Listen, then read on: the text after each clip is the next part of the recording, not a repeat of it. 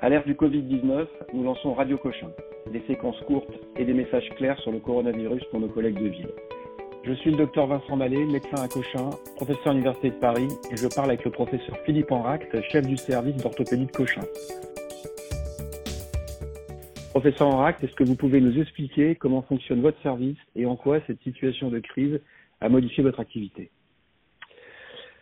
Donc cette euh, situation euh, de crise impose un redéploiement euh, massif des personnels paramédicaux, médicaux, des respirateurs, donc ce qui fait que tous les services de chirurgie ont drastiquement diminué leur activité chirurgicale. donc nous ne prenons en charge que les urgences et euh, la chirurgie tumorale. Et pour cette chirurgie tumorale, nous avons une euh, prise en charge euh, donc en fonction de la, gravité de la situation, l'évolutivité de la, la tumeur. Donc actuellement, sur cinq salles d'OP, nous avons uniquement une seule salle d'intervention qui fonctionne et donc nous avons une activité de traumatologie qui bien sûr a largement diminué du fait du, confinement et nous faisons aussi, nous traitons aussi euh, les tumeurs euh, osseuses et les sarcomes, les parties molles de l'appareil locomoteur. Donc tout cela a permis de redéployer notamment les, des moyens d'anesthésie qui sont euh, utilisés pour la réanimation, des infirmières bien sûr, des aides-soignants et aussi nos, nos internes, tous nos chirurgiens participent à d'autres tâches que la chirurgie, on participe par exemple à la régulation euh, pour les transferts de patients réanimatoires et non réanimatoires. On aide pour la prise en charge des patients en réanimation. D'accord. Et donc à l'heure d'aujourd'hui, les respirateurs de, de, vos blocs opératoires sont utilisés pour euh, ventiler les patients Covid. Les salles de réveil euh, ont été transformées en unités de réanimation. Voilà, tout à fait. Notre euh, donc notre salle de réveil est une unité de réanimation et nous avons donc euh, utiliser un bloc euh, qui est maintenant qui fait office de salle de réveil pour les pour les le, après les pour les après pour prendre en charge les patients après l'intervention.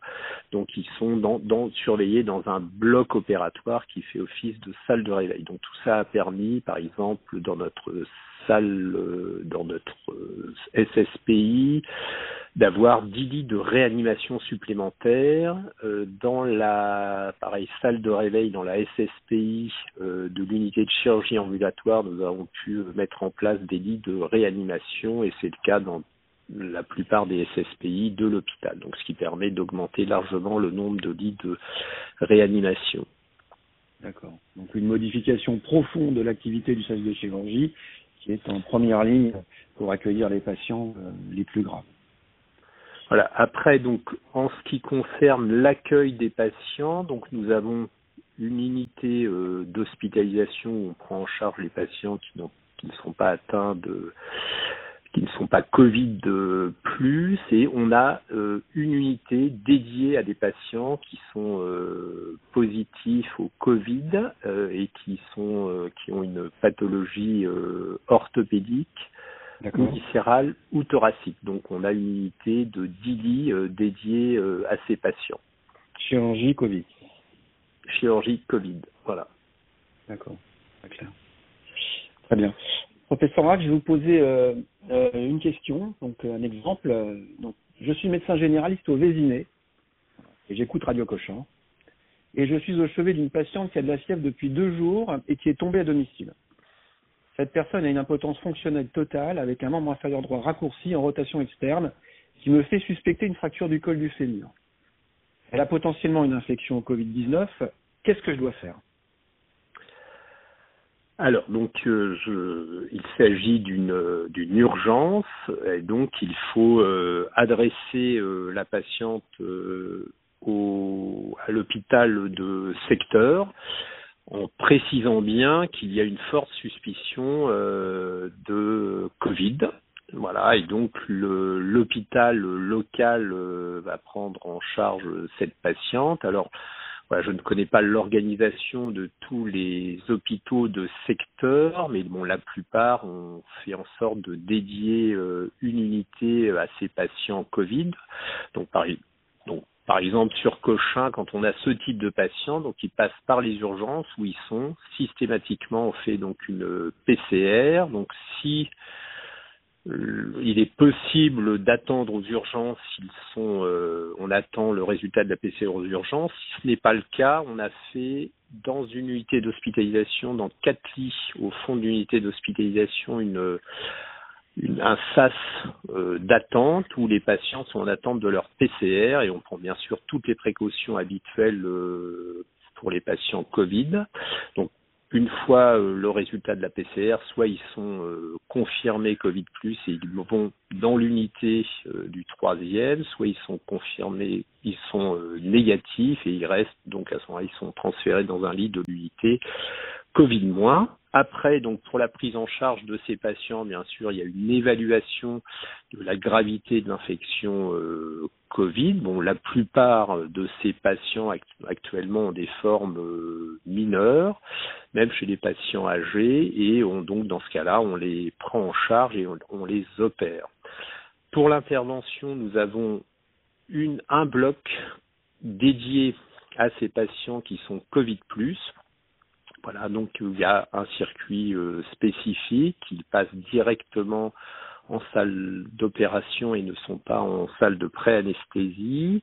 Donc là, bien sûr, il y a des procédures particulières, notamment pour les anesthésistes, parce qu'au moment de l'intubation, il y a un risque majeur de contamination, donc euh, avec euh, toutes les précautions d'habillage, avec le masque, les lunettes la, la surblouse euh, bien sûr. Et voilà. Et après ces patients chez nous sont réveillés dans la salle d'opération pour ne pas pour ne pas aller contaminer euh, la salle de réveil et remontent après directement dans l'unité du troisième. Donc il y a, vous voyez, il y a une prise en charge adaptée. Voilà, donc il faut, je pense que quand vous adressez le patient à l'hôpital de secteur, vérifier qu'ils ont la possibilité de les prendre en charge, sinon on, on les adresse au